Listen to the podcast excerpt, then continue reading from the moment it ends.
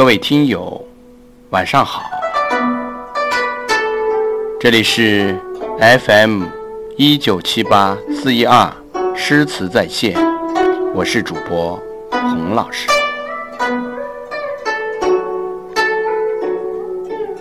今天将要和大家一起分享的故事是《长烟落日孤城闭》。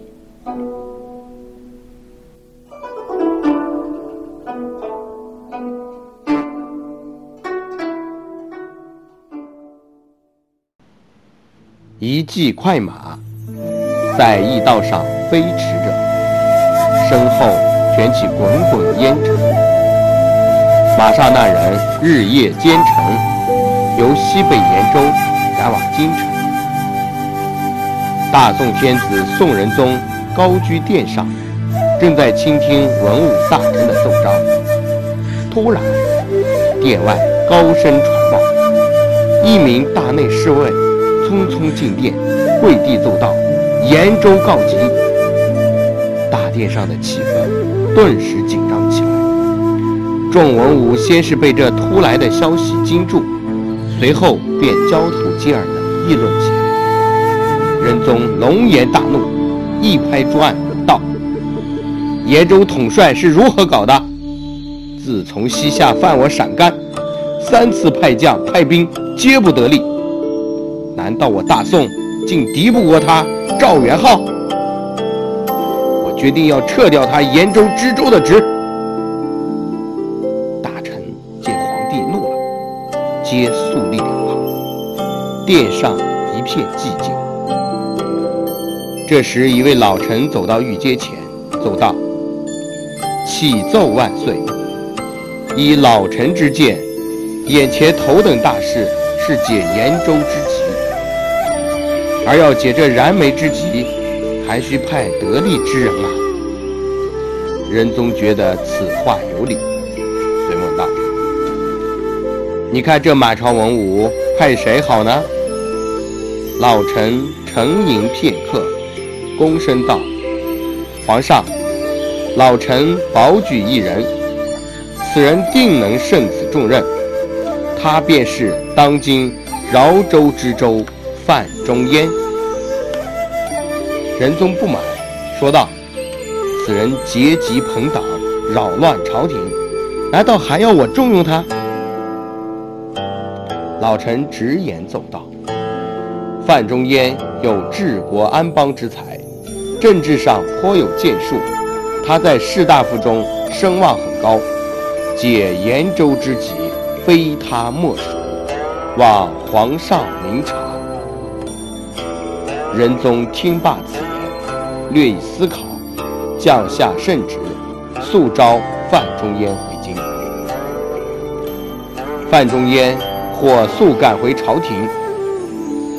圣殿之上，仁宗亲授旨意：范仲淹，此番召你归京，任命你与韩琦同往陕西出任经略安抚副使，缓解延州军情。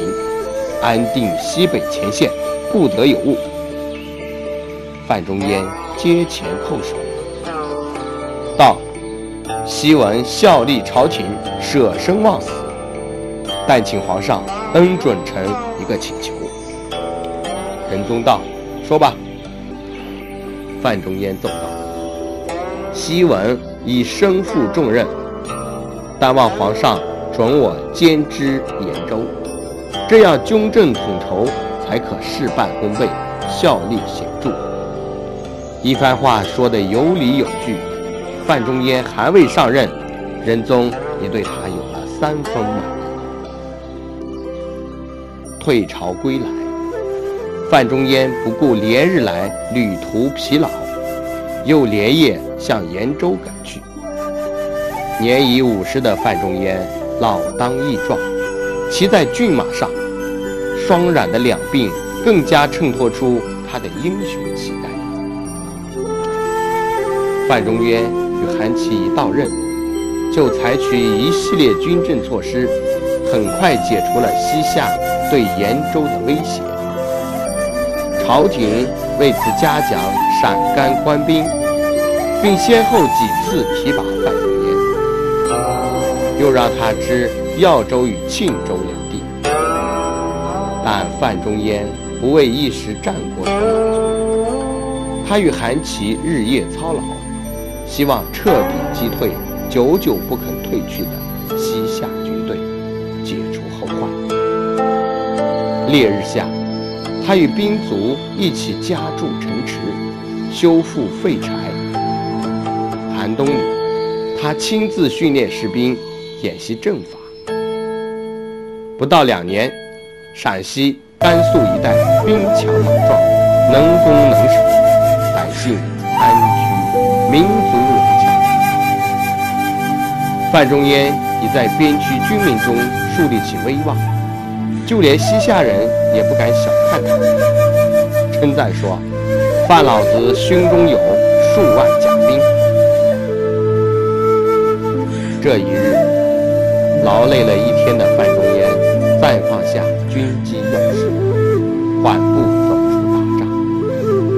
此时，他已以谏议大夫、枢密直学士的资格，充当了环庆路经略安抚招讨使、兵马都部署。繁重的事务使这位年近花甲之年的老人愈显得衰老。旷野的寒风他脸上刻下深深的印记。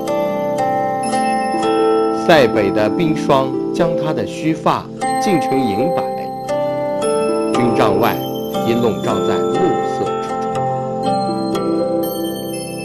一片宁静的气氛，不禁令范仲淹一时忘却了西夏部队与宋军对峙、久不退兵的忧患，沉浸在大自然的安宁。范仲淹一面四处巡视。一面回想起两年多来征战边疆的日日夜夜，不知什么时候才是个头呀！想到这里，他不禁叹出声来。忽然，从远远传来悠悠的枪笛声，范仲淹不禁一震，抬头望，明月当空。几颗闪亮的星星镶嵌在辽阔的天幕中，一闪一闪。远处，守城官兵的身影凝立不动，刀枪映射出道道寒光。范仲淹心头热浪滚动，一首《渔家傲》已然作塞下秋来风景异，衡阳雁去无留意。四面边声连角起，千丈里长烟落日孤城闭。浊酒一杯家万里，燕然未勒。归无计，羌管悠悠霜满地。人不寐，将军白发征夫泪。这首词道出了边疆将士报效国家的雄心壮志。诉说了离家万里的忧思。一零四三年，西夏终于与宋朝讲和了。范仲淹因守边有功，被提升为参知政事，重新回到朝中。仁宗也更加器重，多次要他提出治国安邦的方案。而范仲淹的这首《渔家傲》，也以其苍凉沉郁、雄伟壮阔的气势流传。